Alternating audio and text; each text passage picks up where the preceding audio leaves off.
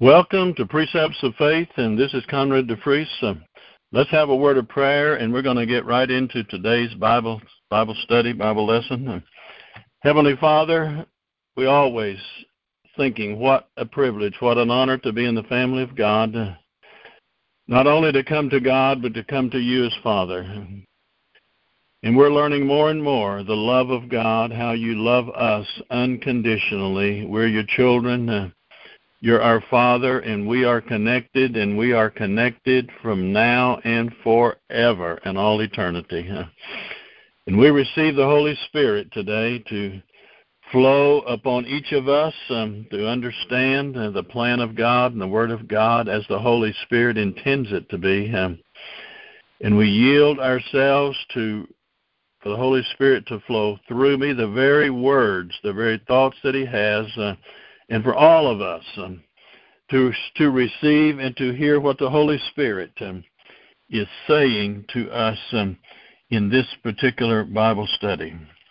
Amen. Um, well, today um, we're looking at uh, an a, a extremely important area in the Word of God, and that is the joy of the Lord. Um, we could look at this as the joy of the Lord, or the fruit, the fruit of joy. And I think you'll see some things. I believe the Holy Spirit will open some new things um, to us um, in the Word of God um, because joy is a must um, for the overcomer. And when we talk about the fruit of joy or the joy of the Lord, we're not talking about joy um, or happiness that comes from a relationship with someone on earth, uh, from a marriage, from your children, your family from buying a new pair of shoes, going on vacation, uh, uh, you know, uh, where you live, you move into a new place. Um, you say, "Oh, I like this. Oh, this is wonderful."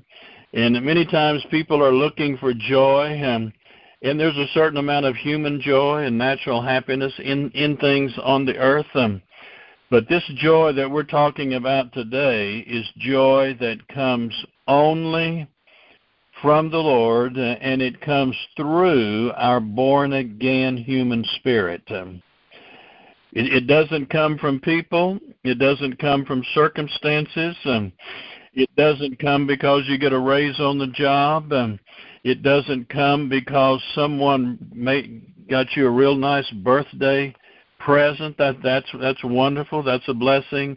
It doesn't come because uh, you got a you, you got a new job or new pair of shoes or all the many wonderful things that, that we enjoy as human beings upon the earth. Um, but this joy we're talking about today is a is an absolute must um, for the person that's going to be an overcomer um, in this world through Jesus Christ. This joy um,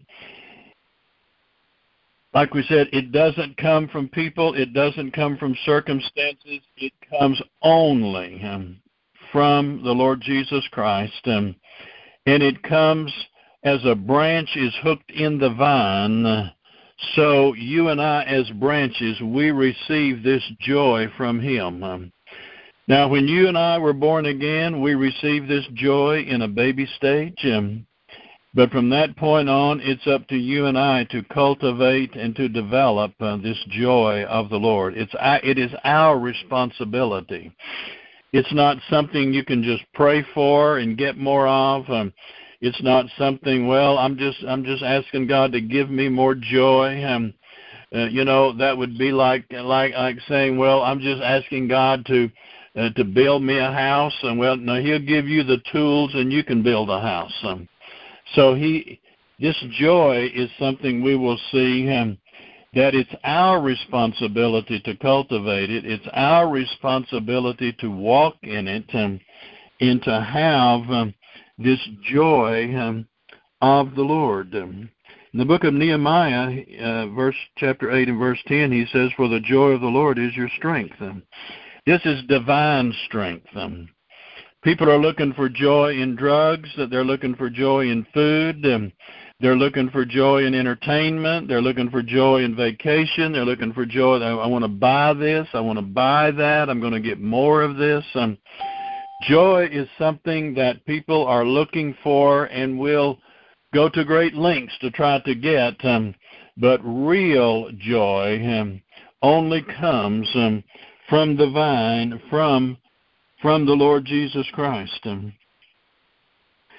so as it's to have this joy uh, or to not have this joy, I'm going to look at a verse here. To not have the joy of the Lord will cause a person to serve the enemy. It'll cause them to want all things. Um, it will cause a yoke of iron to be placed around their neck.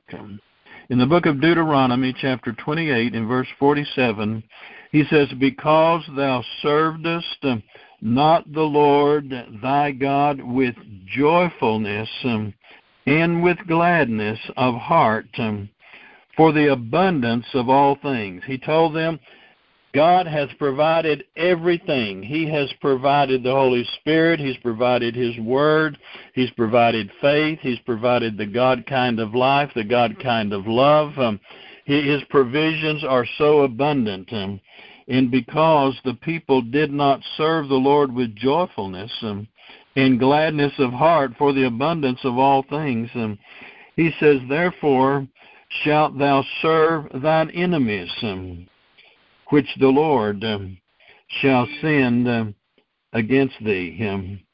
He says, In hunger and in thirst and in nakedness. Um, in, in want of all things. Um, actually goes on to say, and will put a yoke of iron upon their neck until they be destroyed. Um, a lot of Christians today, they need to get a hold of this joy, how to develop it, how to cultivate it, and how to cause it to grow, um, how to increase it in their lives. Um, it will give the believer strength. Um, it will give you overcoming inner strength, um, especially in the time of test um, and in the time of trial, in tribulation, or things that, that come against um, believers um, in their in their walk with God. Um, in the book of Second Peter, chapter two and verse nineteen, um, he says, um, talking about uh, others, he said, when they promised them um, liberty, um, when they themselves um, are the servants um, of corruption, uh, uh, for of whom a man is overcome, um, or a problem, or a situation that overcomes a person, of the same um, are they brought into bondage. The thing that will take your joy, at least to some degree, will cause you to be in bondage to that circumstance or to that person. Um, anything that can get your joy can cause you to be in bondage to it. Um, one way we can judge ourselves um, if we really have the joy um, when we go through a test, when we go through a trial, when these things are coming at us, um, if our character um, or our attitude changes during that test, um, then we can know that at least to some degree um, we are in bondage to that particular thing. Um, if that person or that circumstances causes our disposition um, or our attitude or our character to change, then we can examine ourselves and know at least to some degree we are in bondage to that. When tests and circumstances and problems come our way, and we cannot see a change in our disposition or in our attitude or in our character, then we can know that the joy of the Lord is flowing and is and God is pleased at the place that we're in with the joy of the Lord. In First Peter chapter four and verse twelve, um, he says, "Beloved, think it not strange concerning the fiery trials that shall try thee, as though some strange thing happened unto thee. He says, But rejoice um, inasmuch um, as ye are partakers um, of Christ's sufferings. Um, in other words, when t- the devil is going to bring tests and trials to try to get your joy, I like the thought if the devil can't get your joy, he can't have your goods. Um, if he can't get you to be unhappy in the things of God, get you to focus on the problem, get you to focus on the circumstances um, instead of on the Lord, then he cannot then he cannot get to you. In the book of James chapter 1 and verse 2, um, he says, "My brethren, um, count it all joy when you enter into divers temptations, um, knowing this that the trying of your faith worketh patience, but let patience um, have her perfect work, um, that you may be perfect and entire, wanting nothing. Um, when tests and trials come, um, you begin to rejoice. You don't rejoice because of the test and the trial, but you rejoice because your attention is on the Word of God. You, your, your faith is going to grow. Um, your endurance, your perseverance is going to increase. Um, you are going to grow spiritually and it will help to bring you to a place that you will be complete, mature, entire, wanting nothing. You can begin to praise God and count it joy because instead of that test taking you down, it's going to bring you up. Caleb and Joshua, with all the circumstances around them, they kept their eyes upon the promises of God. Instead of the problems, uh, even the thousands and, and, millions of people that were in unbelief and in doubt, um, the end result was that Caleb and Joshua kept their eyes upon the Lord um, and received a tremendous inheritance um, and was mightily used of the Lord. Um, so we count it joy. Um, in Isaiah chapter 12 and verse 3, it says, um, Therefore with joy shall you draw water out of the wells of salvation. Um, without joy, you've got these rivers on the inside of you. You've got uh, the Holy Spirit like rivers. Um, you've got a treasure in an earthen vessel. You've got tremendous things of God, the Holy Spirit on the inside, the love of God, the faith of God, the peace of God, the victory that God has. Greater is He that's in you than He that's in the world. But if you don't have joy, you won't be able to draw that living water um, of salvation up out of your innermost being. Um, Christians that lose their joy of the Lord, that they don't have that joy of the Lord, they've got victory all around them, but they're not enjoying it. Um, They've got wells of living water on the inside of them, but they're not enjoying it um, because they've got their attention on a person or they've got their attention on a problem or a circumstance um, instead of instead of it being on the Word of God. Um, in John 15, in verse 11, he says, um, These things have I spoken unto you, um, that my joy might remain in you, and that your joy might be full. Notice here, you get joy from the word just like you get faith from hearing the word. He said, These things have I spoken unto you, that my joy, can you imagine his joy in us? These things have I spoken unto you, that my joy might remain in you, and that your joy might be full we get joy from the Word of God. We're going to see as we go through this um, in, today, in today's lesson that if a person believes the Word of God, uh, you're going to have joy. It's just like if somebody tells you in two weeks, um, I'm going to give you a thousand dollars at nine o'clock in the morning on a Saturday. Well, if you believe that, you begin to have excitement. You begin to feel good. You're happy about that because you believe it. But if you don't believe it, then you get you're despondent. You got bills to pay. You don't know what you're going to do. But it doesn't matter what's coming along. If you believe it, you've got joy. You, you've got peace. Um, you know, you you believe that that promise is coming to you, and so it is in the Word of God.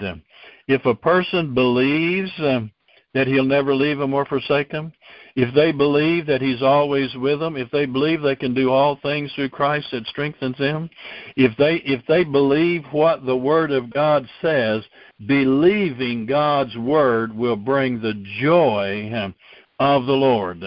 If a person isn't enjoying the joy of the Lord, they're likely not believing what he says very much. He's saying it to them, they're hearing it, but they're really not believing it. But when you believe God's word, then joy and peace comes. In First John chapter 1 and verse 4, in these things write we unto you that your joy may be full. That joy comes from getting the Word of God. It comes from hearing it. It comes from reading it. It comes from it being being spoken. In the book of Psalms, chapter 19 and verse 8, um,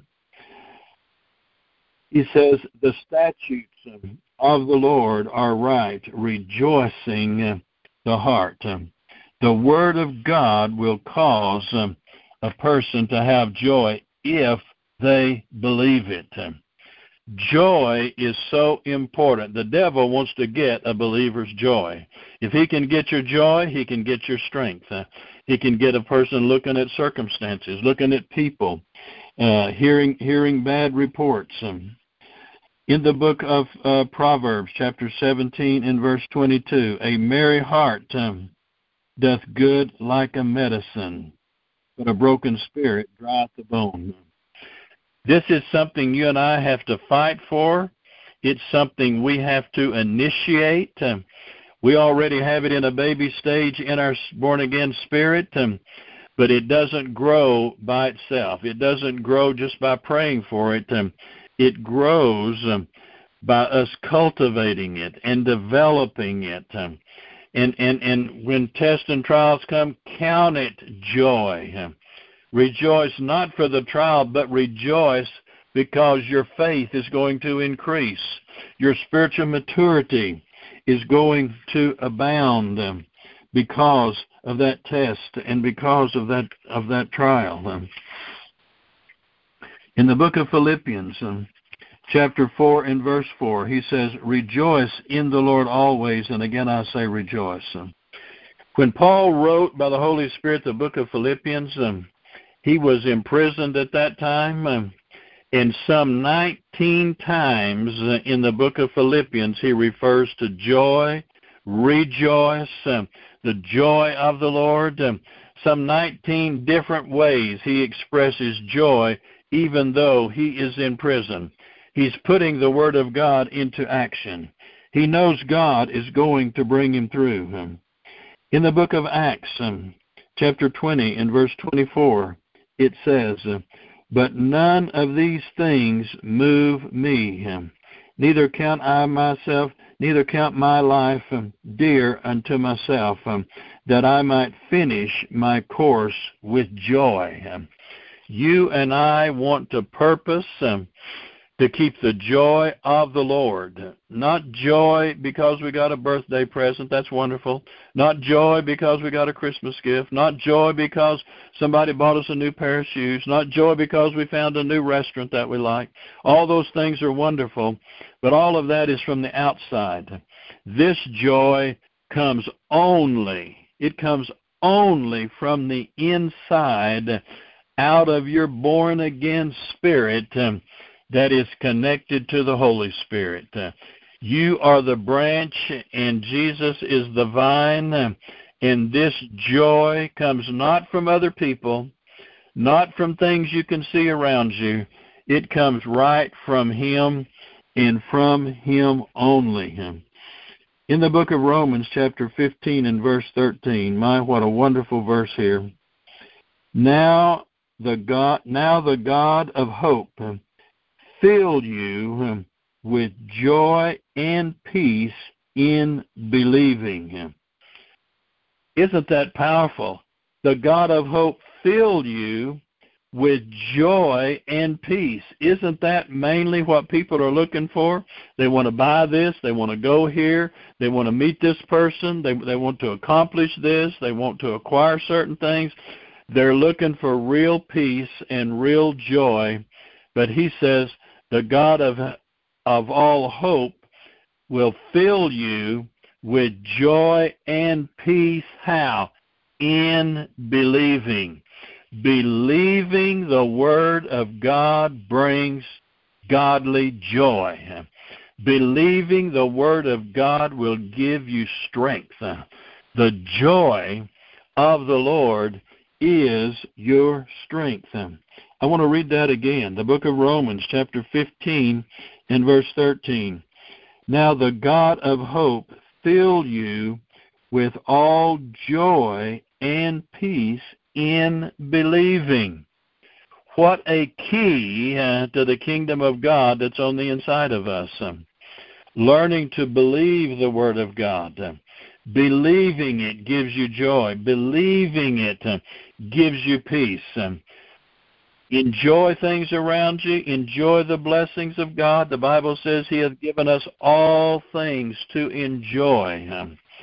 But the joy of the Lord that gives you overcoming strength, gives you inner might and strength on the inside, comes only from the Holy Spirit and from the Lord Jesus Christ. That's why he said, These things have I spoken unto you, that my joy might remain in you, and that your joy might be full. These things write I unto you, that your joy may be full. The Lord Jesus Christ endured the cross, despising the shame for the joy that was set before him. That's in Hebrews chapter 12 and verse 2. He endured the cross, despising the shame for the joy that was set before him. You know, the Lord Jesus Christ had to believe the Word of God just like you and I. But he was hanging on that cross, um, and he said, My God, why hast thou forsaken me? He had always called him Father before that. Um, but when he took our sin from 12 noon to 3 p.m. in the afternoon, such a darkness as never existed before or since, um, and the earth quaked. Um, and at that moment, when he took our sin, uh, upon himself. He did not sin, but he took our sin. Then he didn't call him Father. He said, My God, why hast thou forsaken me? When Jesus submitted himself and took our sin upon himself, um, he was standing upon the Word of God. He went to the cross and took our place. Um, and saw God the Father turn away because of the sin, our sin that He took upon Him um, by faith. Uh, and for the joy that was set before Him, Jesus stood upon the Word of God. He believed um, that God was going to bring him through. He was going to bring him out of the grave. He was going to die. He was going to take our place, be our substitute. Um, but he went to the cross in faith. And for the joy that was set before him. He knew what was ahead. How? Based upon the Word of God, based upon the promises of God. That is why he could go to the cross and allow himself to be forsaken by the Father for the joy of the Lord that was set before him. In the book of First Peter, chapter one, in verse eight, um, whom having not seen um, you love, um, in whom uh, though in whom let's see, in whom now ye see him not, um, yet believing ye rejoice with joy unspeakable and full of glory. You and I can rejoice just as Jesus did even before we see the promise, even before we see the manifestation. We are not waiting to have joy after we get the victory. We are rejoicing because we have heard the Word of God. We have read the Word of God. the joy of the Lord, not human joy, not people joy, not circumstance joy, but the joy that comes from the Lord is flowing from the vine into us, the branches. God wants us to cultivate and to develop um, the joy of the Lord. We live in a world today that's very troubled. We live in a time that we don't know what is ahead tomorrow or next week or next year, but we do know that the promises of God are true God is faithful. He wants you and I to have that strength. Um, he wants us to learn to draw our strength from our union with Christ Jesus. In the book of Ephesians, chapter 6 and verse 10 in the Amplified, it says, speaks of drawing, to be strong in the Lord. Draw your strength um, from your union with Christ Jesus. Um, let the Holy Spirit, He's the He is the great teacher. He's the helper that will help us to pray and to learn and to grow. Um, Many people are down and out. They're discouraged because they're looking at circumstances. They're they're looking for their happiness and their joy in some person or in some job um, or in something that they're going to be able to buy that's going to make them happy. But real joy um, only comes uh, by that branch which is you and I being connected to the vine. You and I can be an overcomer. And have strength to overcome by developing and cultivating and increasing the joy of the Lord. Many people get married sometimes. They think if I if I get married, I, I I'll be happy. You know, two halves in that case do not make a whole. It takes a whole person to be happy with another whole person. And you and I, God is not wanting us to look for our fulfillment in a thing, um, in in some circumstance in this world. Um, he wants us to learn in whatever state or circumstance we are in um, to be independent of circumstances. I think that's Philippians chapter 4 verse 11. In some of the other translations, I've learned in whatever state I am. I've learned, I have learned with the word of God to be independent um, of circumstances. Um, so many Christians today are weak because they're depending on someone else. Um, they're depending on their circumstance. They're depending on something to come their way. But we, God is wanting us to learn to draw from from the Holy Spirit on the inside of us. Cultivate that joy. That it's not your job, it's not your your coworker, it's not the part of town you live in, it's not how much money you have in the bank, it's not what somebody has bought you or does for you. If they buy for you, good. If they don't, okay, you still have the joy of the Lord. When you find out who the thief is, the thief is the devil. The thief is Satan.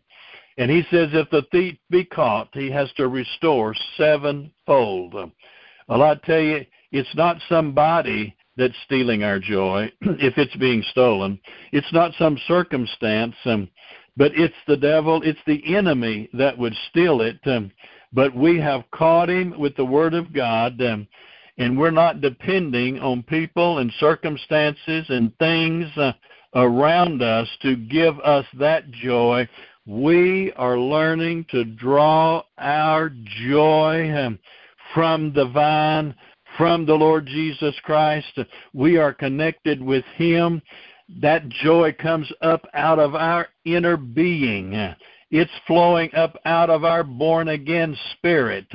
We have rivers of living water on the inside of us. Um, but we must rejoice at His word. Um, rejoice in believing. Peace and joy in believing. Um, that's where we'll get our joy, is receiving it from the vine, the Lord Jesus Christ.